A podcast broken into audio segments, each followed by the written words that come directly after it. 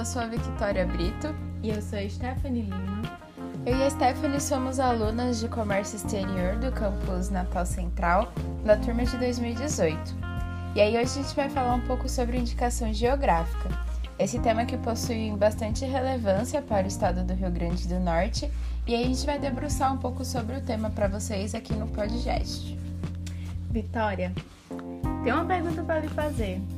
Você já foi convidada para tomar um vinho do Vale dos Vinhedos? Já fui sim.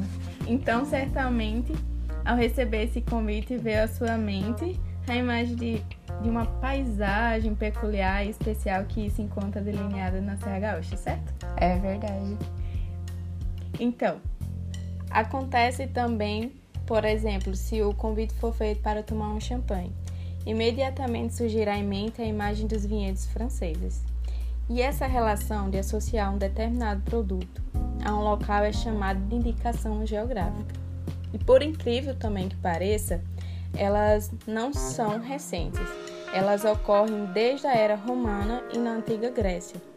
A Roma, ela tinha a produção de vinho e a antiga Grécia os mármores de Carrara. E ambos possuíam a IG como forma de proteger os seus produtos e atribuir punição aos que descumprissem as normas.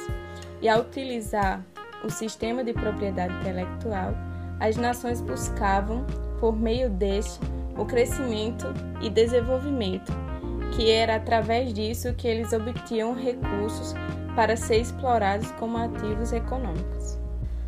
Para falar agora um pouco de legislação, o Acordo de Paris foi um importante marco regulatório para as indicações geográficas. Lá em 94 foi instituído um marco legal quando a OMC, que é a Organização Mundial do Comércio, né, esse órgão muito importante que todo mundo já ouviu falar alguma vez na vida, ela reconheceu o conceito de indicação geográfica através de um acordo que chama TRIPS, que em inglês é Trade Related Aspect of Intellectual Property Rights. E aí, o objetivo geral da TRIPS é reduzir as distorções e os obstáculos do comércio internacional e assegurar que as medidas e os procedimentos de repressão ao comércio ilícito não se tornem obstáculos ao comércio internacional legítimo. O Brasil, mesmo sendo signatário da Convenção da União de Paris desde 1883, onde foi promulgado o Acordo de Paris mas que somente após o Acordo de Madrid em 1975 que passou a ser repreendida as falsas indicações de procedência. E no ano de 1967 que foi promulgado o Código de Propriedade Industrial Brasileiro, com o qual se passa a reconhecer e a proteger a produção nacional contra a falsificação dos produtos e a procedência dos mesmos e atualmente, no Brasil, a Lei número 9279, de 14 de maio de 1996, regulamenta a indicação geográfica e estabelece também que o órgão responsável pela concessão e registro das indicações geográficas seja o INPE, Instituto Nacional de Propriedade Industrial. Muito legal a gente saber né, como é que se deu todo esse processo ao decorrer da história. Mas aí eu queria falar um pouco agora sobre é, como essa lei classificou as indicações geográficas. Para quem não sabe, existem dois tipos, né, duas espécies de indicação geográfica. Nós temos a indicação de procedência e a denominação de origem. A indicação de procedência, que tem a abreviatura IP, é quando o nome geográfico da localidade territorial se tornou conhecida como um centro de extração, produção ou fabricação de um determinado produto e se aplica também a prestadoras de serviços.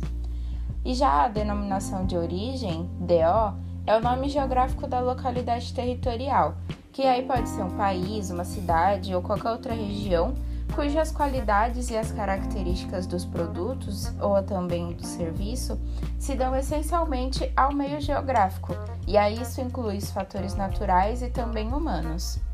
Vale falarmos como as IGs são importantes no que se diz respeito à valorização do patrimônio cultural e do turismo, que são pontos esses que podem trazer uma maior abertura de mercado a padronização dos produtos e, ao fazer o uso das indicações geográficas, ela traz proteção ao patrimônio, desenvolvimento rural promoção e facilitando também as exportações, tanto brasileiras como internacionais.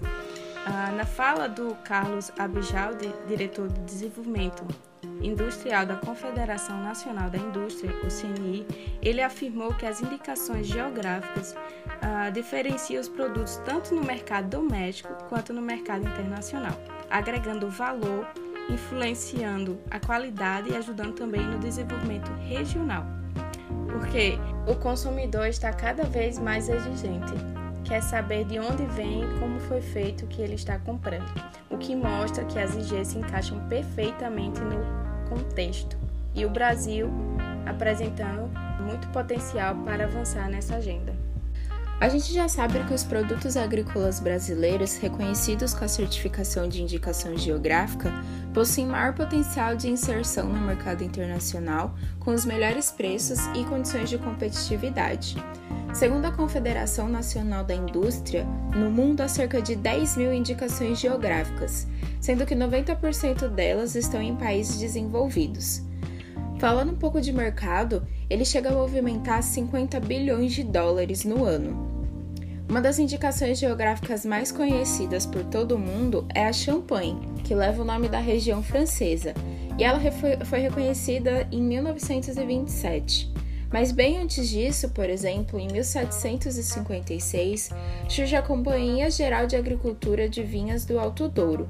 Ela visava assegurar a qualidade do produto, evitar adulterações e equilibrar a produção e o comércio. Aí então a gente já percebe que foi a primeira delimitação de área de produção. E essas indicações são conhecidas há bastante tempo, por exemplo, em, grande, em países de grande tradição na produção de vinhos e queijos. Já aqui no Brasil, por exemplo, a primeira indicação geográfica surgiu em 2002, com os vinhos do Vale dos Vinhedos do Rio Grande do Sul. E elas estão cada vez mais em crescimento no Brasil. Atualmente, 159 regiões estão em processo de reconhecimento no Instituto Nacional de Propriedade Industrial.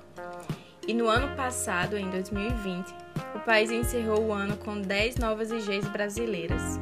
Só para vocês terem uma noção, eu vou citar alguma delas aqui. Na região sul, a gente teve o acréscimo do queijo artesanal serrano, do vinho tinto, branco, rosado e os espumantes da campanha gaúcha e a chegada da bala de banana do Paraná. Lá na região norte, o abacaxi do Amazonas e o guaraná nativo e o bastão de guaraná da terra indígena Andina Maraú. Lá na região sudeste, em São Paulo especificamente, teve a cerâmica artística e os diversos grãos de café verde e torrado de Minas Gerais. E aqui no Nordeste, no nosso estado, temos a conquista do reconhecimento do bordado em Caicó. Com a exceção delas, hoje o país contabiliza 75 indicações geográficas, sendo 61 indicações de procedência e 15 denominações de origem. O nosso estado apresenta, além do bordado de Caicó, uma outra indicação geográfica. Você sabe qual é, Victoria? Eu sei sim e adoro, viu? É o melão de Mossoró. O INPE concedeu o primeiro registro de indicação geográfica no estado para o melão de Mossoró, lá no dia 17 de setembro de 2013. Essa região, localizada no oeste do Rio Grande do Norte, é uma das maiores produtoras de melão do mundo e está entre as frutas mais exportadas pelo Brasil, sendo assim extremamente importante para a balança comercial do país. Já o processo de reconhecimento do bordado como um produto tradicional do Seridó Potiguar teve início em junho de 2018. Para os ouvintes que tenham interesse em saber como solicitar o registro de indicação geográfica no INPE, o Sebrae é um parceiro que pode auxiliar nessa hora de obtenção de registro. Primeiro, é indicado que os interessados se organizem em associações. Depois, realizar um levantamento histórico-cultural de influência geográfica. Com isso, é formulado um regulamento do uso da IG e de controle de produção. Por fim, todos esses documentos serão avaliados pelo INPE e, se aprovados, receberão o selo. E é isso, galera. Com isso a gente termina o podcast de hoje. Eu queria agradecer a minha amiga Stephanie e também ao professor Jácio por estarem possibilitando que os alunos do IFRN levem mais informação à nossa comunidade acadêmica e para os curiosos do mundo do comércio internacional. Muito obrigado mais uma vez ao professor Jácio, à minha amiga Vitória, pela oportunidade de podermos compartilhar com vocês esse assunto tão importante para a nossa economia e para o nosso RN. Um abração a todos!